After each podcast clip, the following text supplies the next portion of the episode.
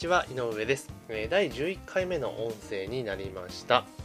前回の音声までではですねインターネットビジネスを最初に取り組むためには、こんな方法がありますよという形で3つ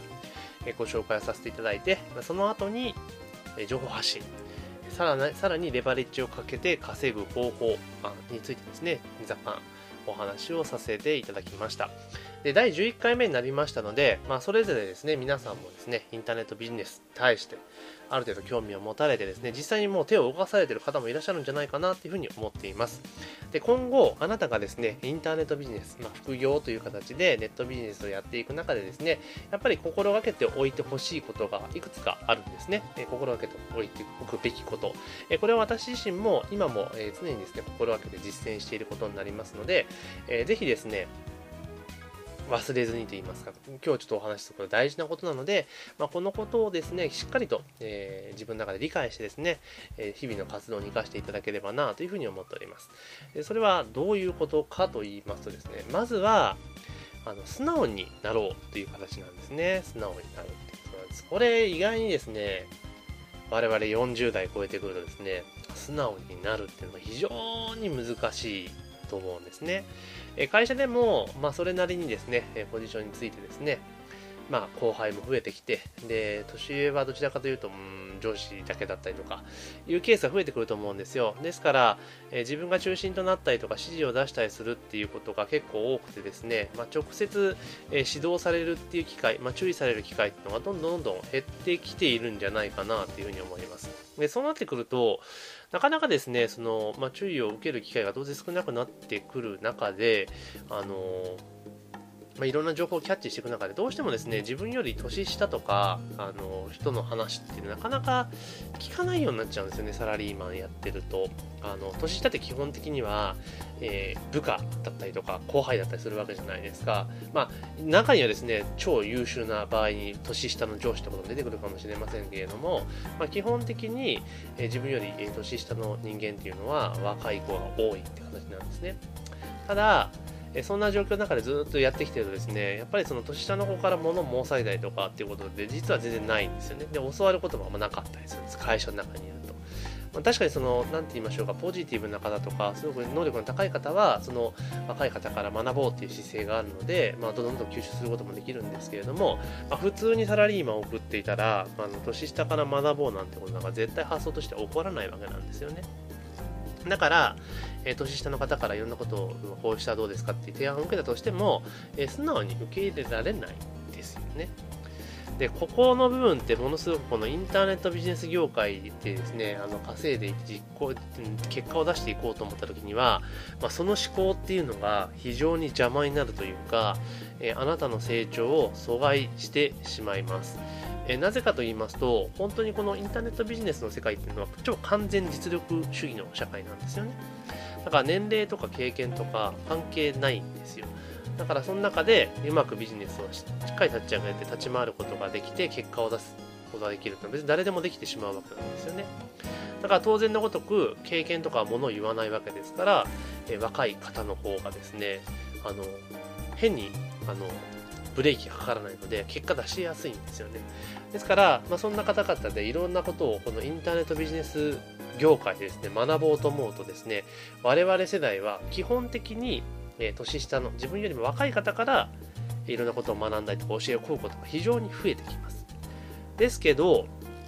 ここで気をつけなければいけないのは、確かに年齢では我々の方が上かもしれません。でもビジネスの結果っていう側面で見ていた場合には、えー、彼ら方がですね、格段に上なんですよ。ですから、その彼らからしっかりとやっぱり教えを受けるっていうスタンスでいてですね、えちゃんとですね、素直にその人たちから注意をされたら素直に聞き入れる、で実践するってことを、えしっかりできるかどうかっていうのが、えこの業界でですね、結果を出せる出せないに非常に大きくえ関わってくることになるんですね。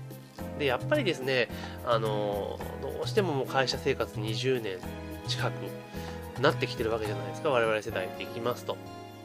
ですから、そうなってくると、やっぱりその縦の上下社会、上下縦社会みたいなところっていうのが、もう本当にですね、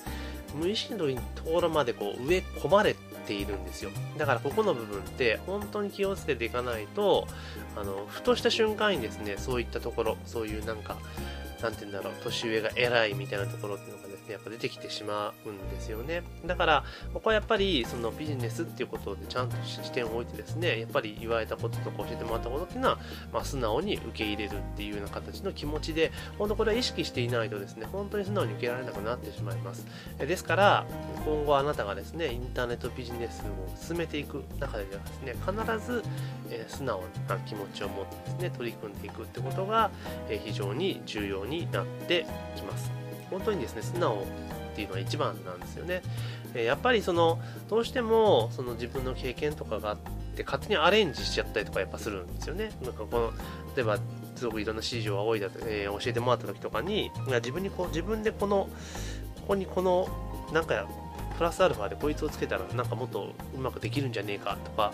やっぱ思って勝手にカスタマイズしちゃうことがあるんですけどやっぱそれも成長阻害する要因の一つにやっぱなっちゃうんですよね。であなたが例えば、えー、料理のレシピですね、料理を作ろうと思った時にレシピを見て、あ、これ、ここで砂糖入れたら多分絶対うまくなるから砂糖入れようってしますかって話ですよね。多分しないと思うんですよ。ちゃんと美味しいものを作るためにはレシピ通りをに作らなきゃいけないって分かってるから。でこれビジネスも同じで、やっぱり生地経験があると変な経験が、えー、邪魔をしてしまってそういう発想になっちゃうんですけれども、えー、少なくともはっきり言えることが、えー、会社でやってきた、学んできたビジネス経験とかスキルっていうのは、まあ、ほぼほぼ役に立たないっていうふうに思って、このビジネスに取り組むといいんじゃないかなって私は思っています。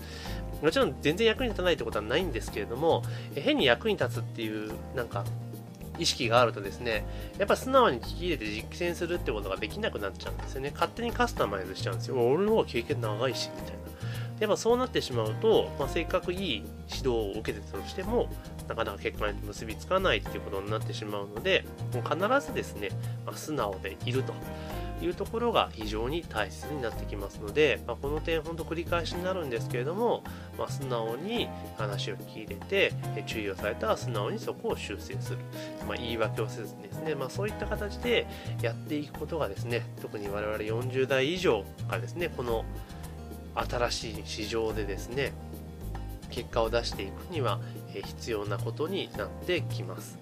本当ね、ここのところのしっかりできるかできないかっていうのが、やっぱり非常に重要なことですし、どうしてもですね、教えてもらうっていうことがやっぱなかなかなくなってくるじゃないですか。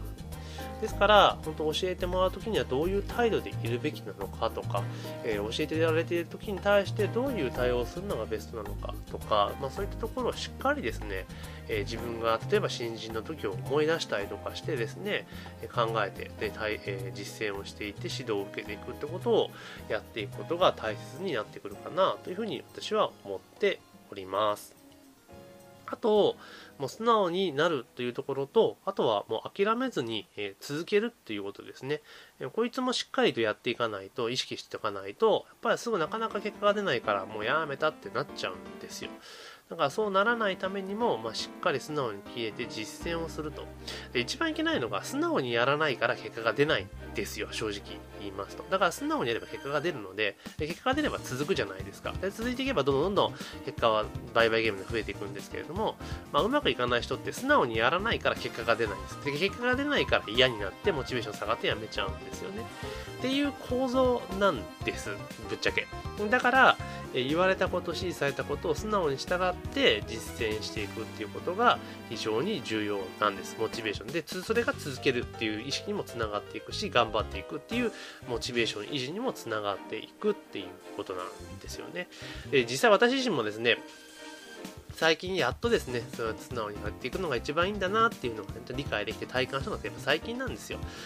本当こういう意識になるまで時間かかってしまいます。でも、えー、素直に従って言われた通りにちゃんとカスタマイズせず、しっかりと最初実践するってことをやると、まあ、結果はついてきます。間違いなくついてきます。ですから、なかなかですね、えー、いきなり明日からじゃあ炊き終わったようにっていうのは難しいかもしれませんが、まあ、とにかく素直に、えー、聞き入れる、素直な耳を持つっていう、素直な姿勢を持つっていうことを意識して、えー、取り組まれるといいんじゃないかなと思いますし、あの、普段の会社柄、会社でもですね、部下とか後輩からに対してやっぱ素直になるっていう気持ちをやっぱ意識してください。で、そうするとですね、大きく変わってくると思いますので、ぜひですね、今日のお話を参考にしてみてください。ありがとうございます。